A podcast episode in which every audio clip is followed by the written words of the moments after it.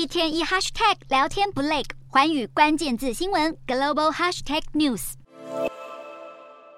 实验室人员轻轻夹起一层薄薄的玻璃片，这个外表看似非常普通的人造树叶，却有可能为再生能源领域带来重大突破。瑞士近期研发的这款人造树叶，能有效在阳光的照射下模拟光合作用，产生氢能。这款人造树叶是由透明的玻璃纤维和半导体材料所组成。虽然过去已经有人工光合作用的相关研究，不过这次出现突破，主要是解决了两个重大的问题：一个是要如何从空气中取得水，另一个是要如何透过阳光触发化学反应。研究人员表示，目前相关技术还在初步阶段，将太阳转化成氢能的效率仍相对低落。但是这次研发的成功，已经为之后的研究开启新的大门。研究人员指出，相关研究的下一步需要优化叶片的毛孔粗细和厚度，并且调整半导体材料的编码，来加强这个装置的能量转换率。